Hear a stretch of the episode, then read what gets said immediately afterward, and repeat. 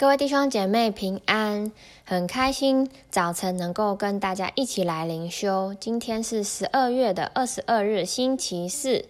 那今天的进度是在路加福音的十四章十五到三十五节，上帝的大筵席。好，那接着前面筵席的话题呢，同席的有一人听见这话，就对耶稣说：“在神国里吃饭的有福了。”那耶稣也随即谈到上帝的大筵席，就是上帝为他的百姓所预备的一切丰盛。那我们就一起来看到下面的经文。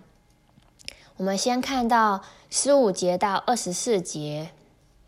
同席的有一人听见这话，就对耶稣说：“在神国里吃饭的有福了。”耶稣对他说：“有一人摆设大筵席，请了许多客。到了坐席的时候，打发仆人去，对所所请的人说：‘请来吧，样样都齐备了。’众人异口同音的推辞。头一个说：‘我买了一块地，必须去看看。’”请你准我辞了。又有一个说：“我买了五对牛，要去试一试，请你准我辞了。”又有一个说：“我才娶了妻，所以不能去。”那仆人回来，把这事都告诉了主人。家主就动怒，对仆人说：“快出去，到城里大街小巷，领那贫穷的、残废的、瞎眼的、瘸腿的来。”仆人说：“主啊，你所吩咐的已经办了，还有空座。”主人对仆人说：“你出去到路上和篱笆那里，勉强人进来，坐满我的屋子。我告诉你们，先前所请的人，没有一个得尝我的宴席。”好，那在这段经文里面呢，我们看到耶稣用一个比喻来说明。说明呢，其实天父为我们所预备的救恩筵席，那这也代表的，其实神很乐意让享让人来享受他所预备的这些救恩。所以呢，我们能做的就是去更多的传扬福音，更多的去分享，更多的去邀请人，让能让有更多的人能够领受这这救恩的喜乐。那继续看下去当中，我们看到被邀请人的反应。其实大家是推辞的。那在一开始，他们就说到：“我买了一块地，必须去看一看，请你准我辞了。”又一个说：“我买了五对牛，要去试一试，请你准我辞了。”又一个说：“我才娶了妻，所以不能去。”那从这里我们可以看到，其实这些能够实际参加筵席的人，在于那些。被邀的人愿不愿意？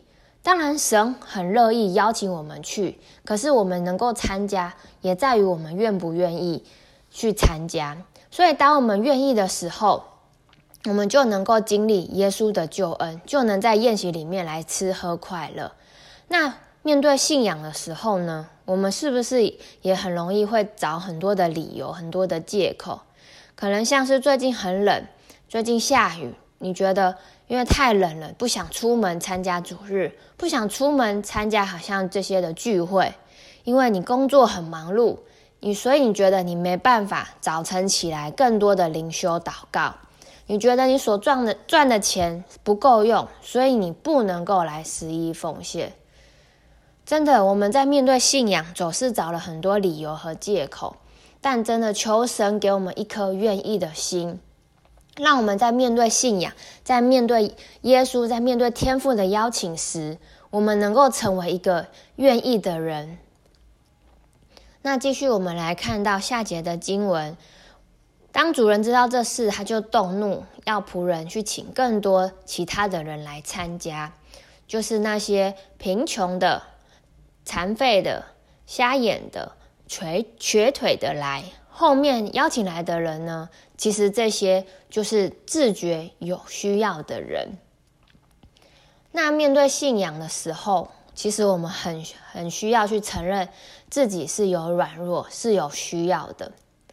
因为当我们有软弱、有需要，我们才会承认自己是有罪，自己是无力、是不能的，我们才会需要有生、有耶稣进到我们的生命里来。那如果我们都觉得我们很强、很厉害，靠自己就可以了，我们也会把耶稣、把信仰、把关系都推得远远的。还记得耶稣说的吗？无病的人用不着医生，有病的人才用得着。我来本不是招义人悔改，乃是招罪人悔改。所以，面对信仰的时候，我们可以承认我们是有需要的。是有罪的，以至于让耶稣也进到我们的生命里来。而当仆人这样做的时候呢，位置还是有空，主人就要仆人更多的去邀请人，勉强人进来。那这里的勉强呢，不是指强迫不顾人的意愿，而是指我们能够尽力的去说服。好像当遇到人的时候，我们可以尽力的说服，邀请他进来。而只要人愿意进来，那他们就可以享受这样的救恩。那耶稣其实用这样的比喻呢，是与前面法利赛人家中的宴席来做比对。那那些法利赛人呢，他们原本以为与上帝的国有份，可是他们却是以仪式、以宗教来取代信仰。真正的核心，其实就是耶稣基督，就是救恩。就是生命与关系。好，那耶稣说完这比喻呢，就继续他的行程。那依然有许多的人来跟着他。我们继续看到下面的这段经文，是二十五节到二十七节，有极多的人和耶稣同行。他转过来对他们说：“人到我这里来，若不爱我胜过爱自己的父母、妻子、儿女、弟兄。”姐妹和自己的生命性命，就不能做我的门徒。凡不背着自己十字架跟从我的，也不能做我的门徒。首先呢，我们从经文当中看到，有极多的人跟随耶稣，而耶稣呢，也教导他们跟随他的心意是什么，以及要付上的代价是什么。第一，我们看到耶稣说。若不爱我胜过爱自己的父母、妻子、儿女、弟兄、姐妹和自己的性命，就不能做我的门徒。好像这句话，耶稣说起来好像感觉很可怕，说我们不能够有家人朋友，我们不能够去跟爱他们，跟他们在一起，甚至是我们自己的性命、我们的生命，好像我们也不能够去在意。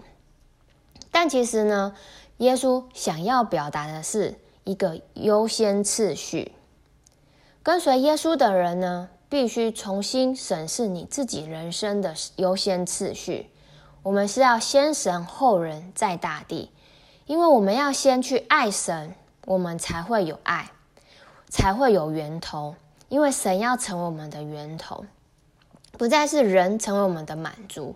把我们的根基好像立在父母的价值观，或者是从朋友身上去找那个接纳，去找肯定。还记得牧师分享的生命树吗？我们的生命是立在，是要立在三位一体的神里面，以至于我们知道我们是神的儿女，是被耶稣基督所拯救的，是被圣灵所充满的，所以我们能够去彰显天赋。能够去跟随耶稣，我们是受膏者，所以有能力，所以我们也能够活活出神创造我们的生命力。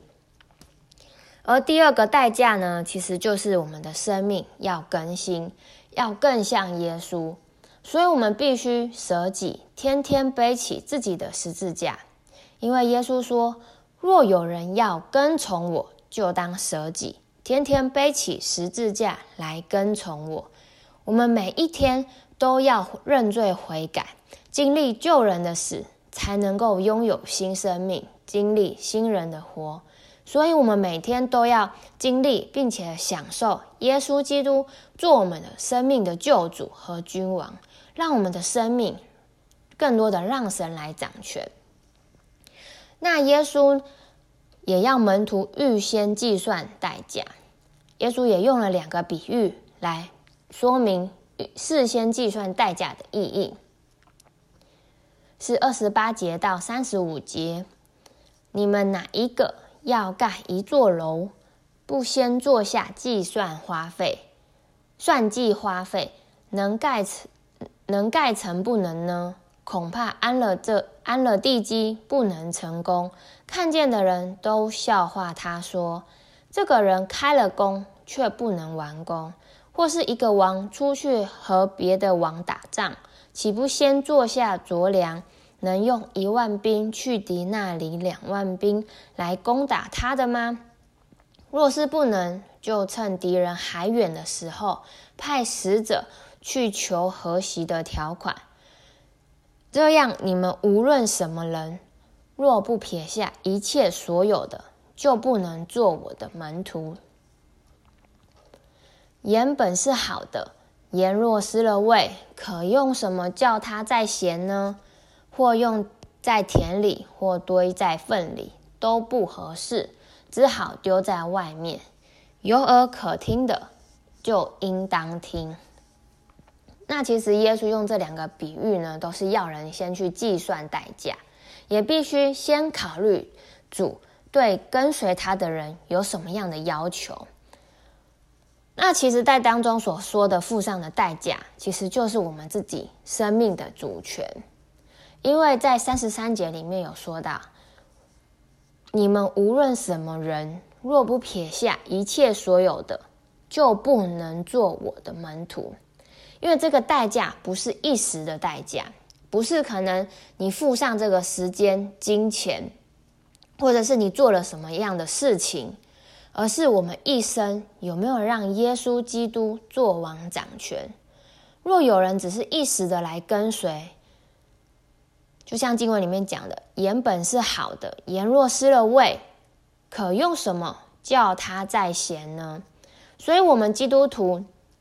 要能够去发挥我们神给我们的影响力，去发挥我们的特质，去彼此相爱，去带下那和睦与人和好，不然就只能丢在外面，很可惜。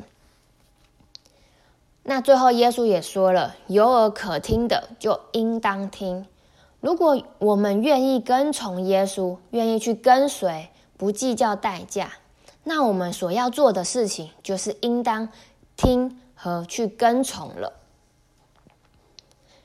好，那透过今天的经文呢，有两个默想与应用。第一个，上帝的大筵席，你经历了吗？你可以邀请谁一起享受这筵席呢？第二题，背着自己十字架跟从耶稣是什么意思？那你可以怎么做？好，那最后我带大家做一个祷告。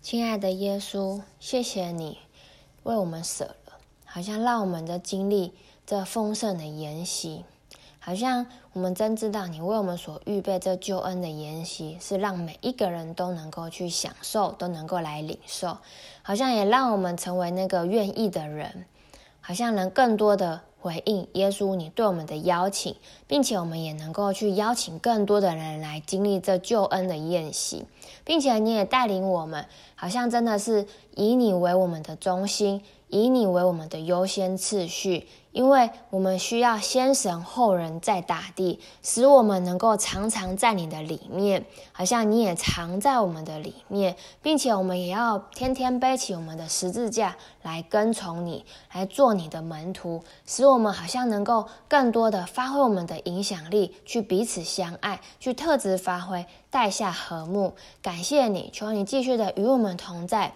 祷告，奉靠耶稣基督的名，阿门。